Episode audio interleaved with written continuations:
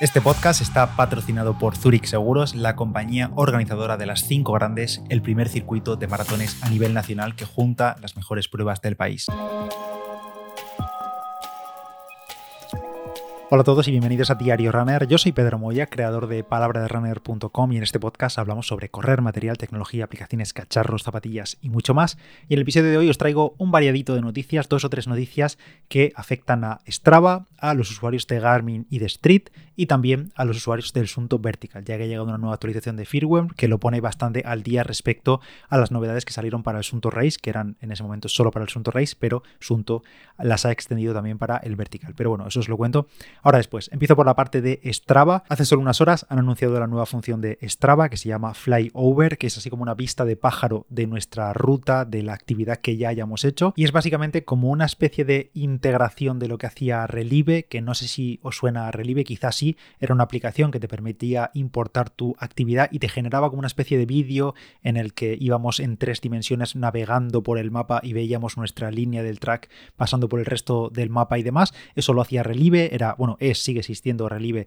es un servicio que se dedica a eso, a crear nuestra ruta interactiva, digamos, podemos añadirle fotos y demás, pero ahora Strava ha cogido y ha creado Flyover, que es básicamente un poco coger la esencia, la base más base de Relive y meterlo directamente dentro de Strava. Eso sí es bastante, bastante, bastante más simple de lo que hace Relive. Está bastante verde esto que han lanzado en Strava y si no sabes a qué me refiero con esto de flyover porque no lo has visto en tu aplicación de Strava y demás, es porque el lanzamiento ha sido un poco descafeinado porque lo presentaron ayer día 15 de noviembre, pero solo para usuarios de Android desde la aplicación. No está disponible desde la web de Strava esta función de flyover sobre el mapa. Tampoco está disponible de momento para los usuarios de iOS. La versión para el iPhone llegará, dicen, a finales de año, veremos cuándo es, y tampoco está disponible para todos los usuarios, porque solo está disponible para usuarios que sean suscriptores de pago de Strava. Así que como digo, bastante descafeinado este lanzamiento e incluso algo que no entiendo demasiado bien, que solo lancen a día de hoy, en 2023, funciones para un sistema operativo y no para el otro y que los usuarios tengan que esperar. Pero bueno, ellos sabrán con sus decisiones.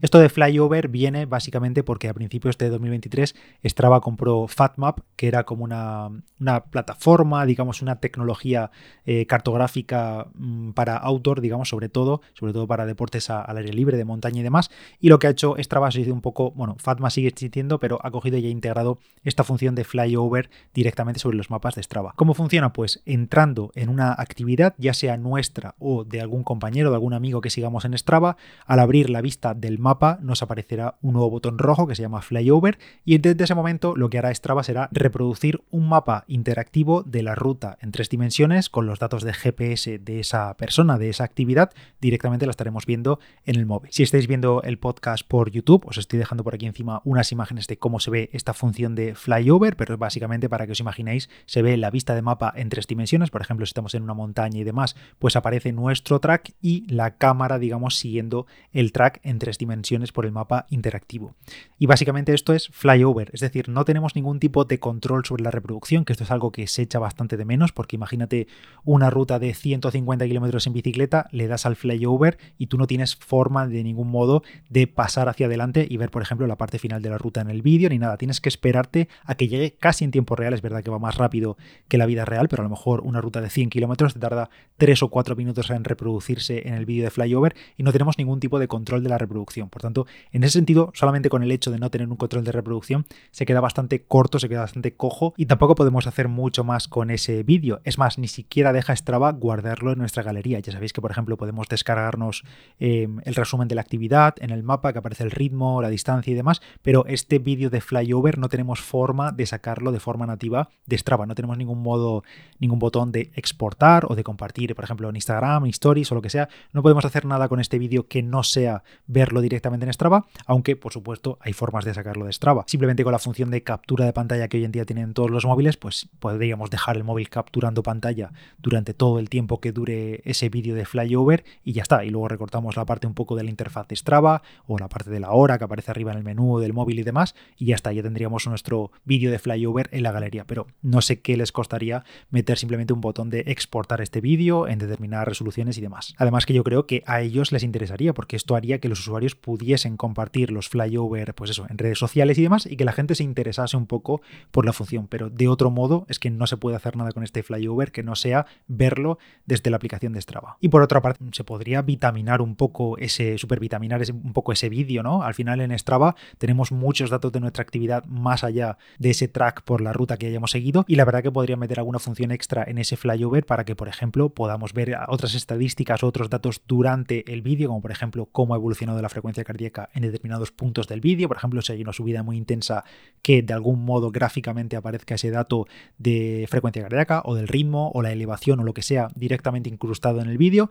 o incluso que aparezcan fotos que hayamos hecho durante la ruta, porque al fin y al cabo hoy en día cuando tú subes una foto a Strava a una actividad, con los metadatos de la foto, la foto se incrusta en el punto exacto del mapa. Lo habréis visto en los mapas de, Strava, eh, si miráis vuestra ruta y tiene una foto subida a la actividad, que la fotografía aparece en el punto en el que hiciste la foto en el mapa pues esas fotos podrían también aparecer en el flyover. Por ejemplo, pues en la ruta llegas a un mirador, has hecho una foto, esa foto está subida a Strava, pues que esa foto también aparezca intercalada dentro del vídeo de flyover. Esto a día de hoy no lo hace, no sabemos si lo va a hacer y al final son cosas que, por ejemplo, Relief o Relive, como lo queréis llamar, es algo que tiene desde hace muchísimos años y hoy en día siguen ofreciendo, aunque es verdad que Relive tiene también varias funciones de pago, tiene planes de pago para controlar la reproducción, para aumentar la calidad del vídeo, para añadir más fotos, añadir música y demás. No creo que Strava llegue a este punto de personalización del flyover, pero oye, eh, tal y como está a día de hoy lo de Strava, el flyover está bastante verde. Espero que cuando lancen a final de año para iOS y en algún momento para que esté disponible también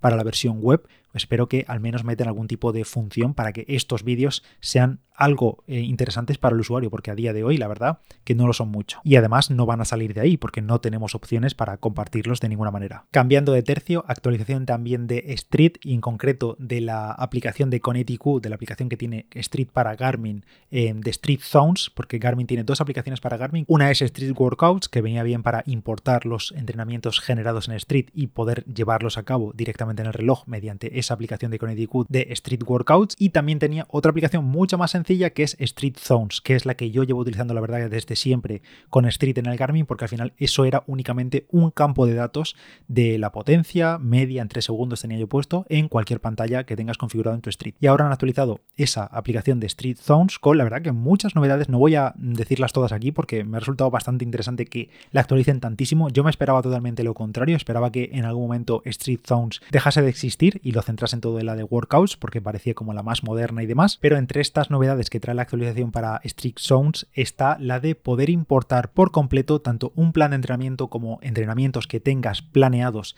en Street directamente al calendario de Garmin, es decir, que los eh, entrenamientos planificados por potencia en Street se pasarán directamente, se sincronizarán directamente con el calendario de Garmin y por tanto con el calendario que tenemos en nuestro reloj y por tanto podremos planificarnos y podremos seguir los entrenamientos de Street directamente desde, como digo, el calendario nativo de Garmin y simplemente pues tú cada día desde el reloj inicias actividad y te dirá qué sesión te toca ese día y ya tendrás hechas las fases, las recuperaciones, los ritmos o mejor dicho, las potencias objetivo y demás. Esto es solo una de las novedades que llega con la nueva versión de Street Zones, pero además también ahora tiene en cuenta las condiciones climatológicas, la humedad y demás que lo detecta directamente el pod, el Street. También se adaptan los datos dependiendo del perfil de deporte que tengamos puesto, ya sea el de correr en exterior, el de correr en pista o también el de correr por montaña. Incluyen también algunas de las nuevas métricas que llegan con Street Duo, que tenéis un episodio dedicado directamente y un vídeo en YouTube a Street Duo, que es esta pues nueva generación de Street, que básicamente son dos Street de nueva generación, uno en cada pie puesto. Y bueno, alguna cosilla más, os recomiendo que le echéis un vistazo al blog de Street y ahí aparecen todas bastante detalladas y ya digo, una actualización muy muy profunda